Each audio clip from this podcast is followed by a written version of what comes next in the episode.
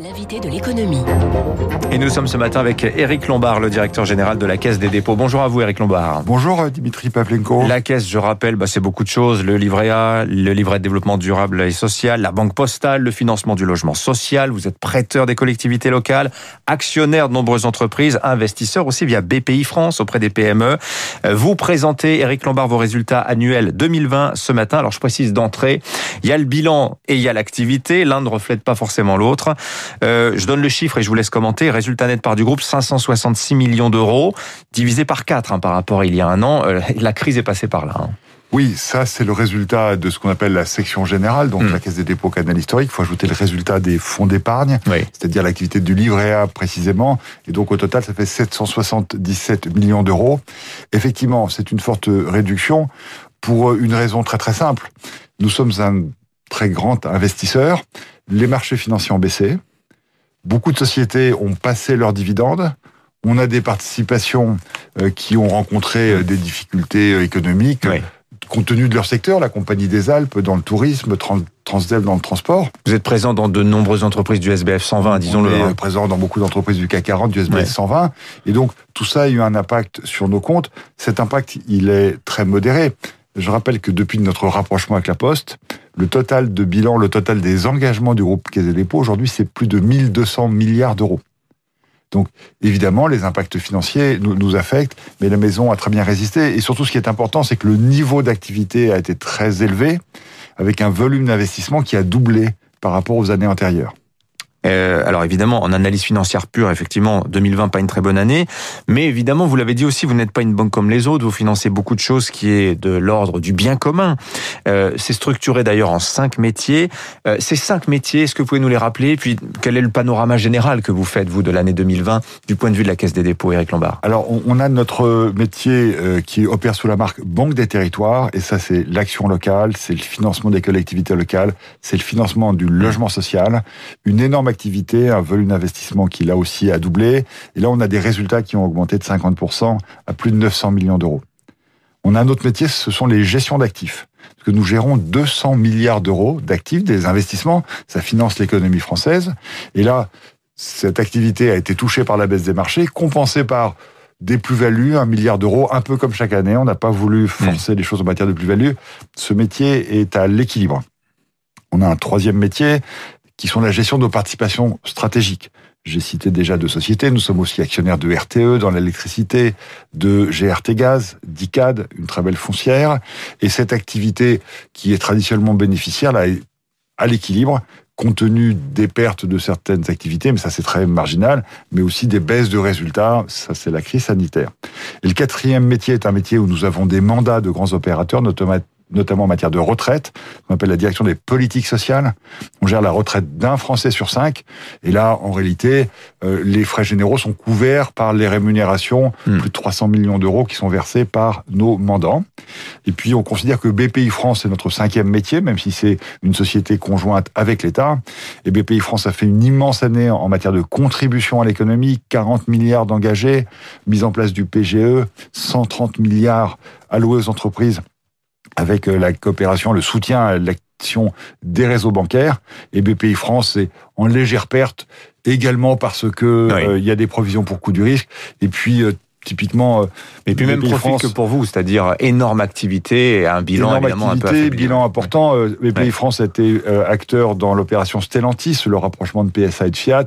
Bon, la valeur boursière en fin d'année a conduit à une dépréciation qui va être reprise compte Mm. tenu des très beaux succès de cette nouvelle entreprise. Éric Lombard, la Caisse des dépôts, on en parle surtout justement, vous les avez cités, les fonds d'épargne. Vous êtes chargé d'investir 60% à peu près de l'encours, non 60% d'ailleurs précisément, de l'encours des livrets A et LDDS. Euh, l'encours de ces deux livrets, c'était 460 milliards à fin janvier. Donc ça fait quoi que vous gérez de l'ordre de 280 milliards Alors nous, on gère, en fin d'année, c'était 285 milliards Oui. d'euros, précisément. C'est une augmentation forte. Il y a une augmentation de la collecte de plus de 30 milliards d'euros, donc 20 milliards pour Oui. nous. Alors ces fonds sont investis d'abord pour financer le logement social et les collectivités locales. Ça, c'est 190 milliards d'euros. Oui. Et le reste, ça fait 100 milliards d'euros. C'est une partie des 200 milliards dont je parlais à l'instant. Si les auditeurs, c'était en matinale, s'y retrouvent. Donc une partie de cet argent, ce sont nos métiers de gestion d'actifs. Donc ça finance bien l'économie. Ça détient des actions de sociétés françaises. Ça finance des obligations, de la dette émise par ces sociétés. Et donc la collecte du livret A, cet argent ne dort pas, il finance notre économie. Alors justement, vous, vous, me tendez la perche, il y a toute cette polémique aujourd'hui sur, euh, sur cet argent qui dort. Bruno Le Maire souhaiterait flécher une partie de cette épargne contrainte majoritairement euh, vers le financement de l'économie réelle. Mais on comprend bien que finalement cet argent est déjà très utile. Euh, comment comment s'organiseraient les choses de votre point de vue? Puisque y a-t-il un risque de siphonnage, selon les, si les intentions, les rêves du ministre se réalise, d'une partie de cette épargne du livret A notamment, vers l'économie réelle, qui passerait peut-être, je ne sais pas, via les assureurs, euh, dans, des, dans des fonds de fonds.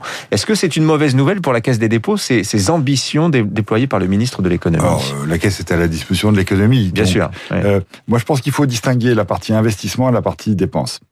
L'argent qui arrive à la Caisse des dépôts, nous l'investissons et nous l'investissons aussi bien, ni mm. mieux ni moins bien que les assureurs ou d'autres investisseurs. Et donc, encore une fois, l'épargne, le, livret A qui arrive à la Caisse des dépôts, il finance l'économie.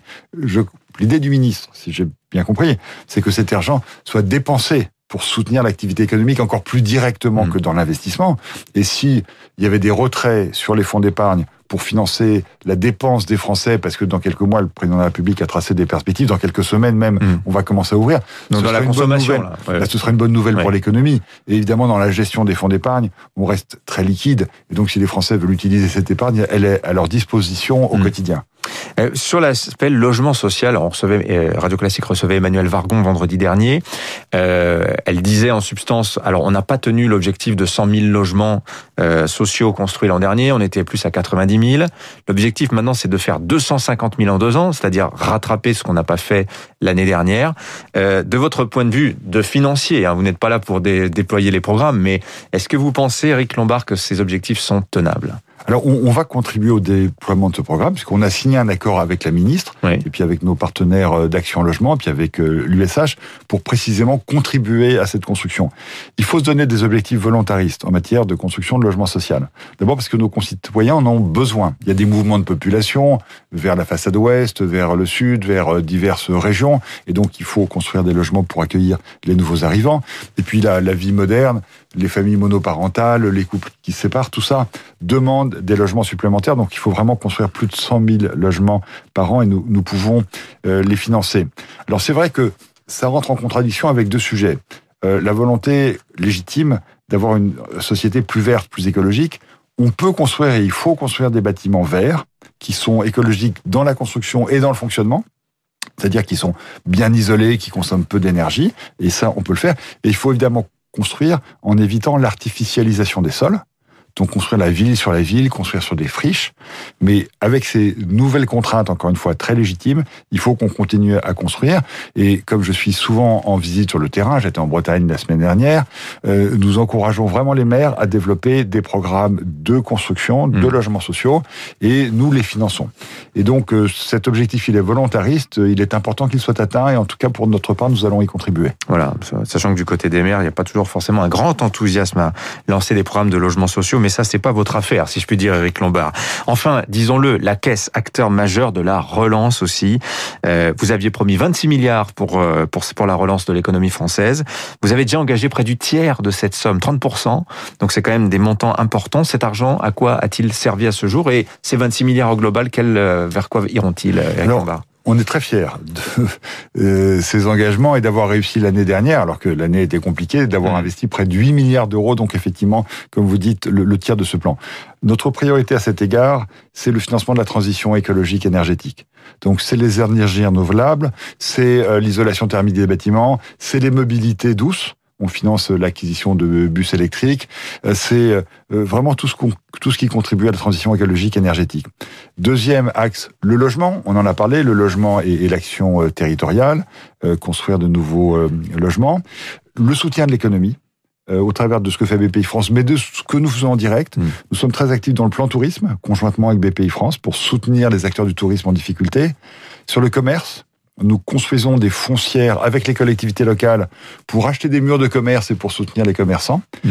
Et puis quatrième thème, l'action sociale le financement des EHPAD, le financement de la formation professionnelle. On a lancé l'année dernière Mon Parcours Handicap, une plateforme à destination de nos concitoyens en situation de handicap.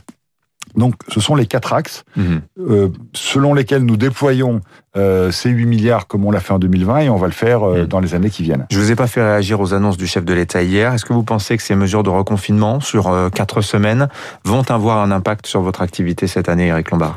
Alors, c'est pas du reconfinement, si j'ai bien compris le président de la République, mais c'est de freinage, un, appel à, la responsabilité de nos concitoyens qui, qui, est, qui est bien légitime. L'idée du gouvernement, et ça a été vraiment bien fait depuis le début de cette crise, c'est de maintenir l'activité économique, pour maintenir l'emploi, pour maintenir nos entreprises.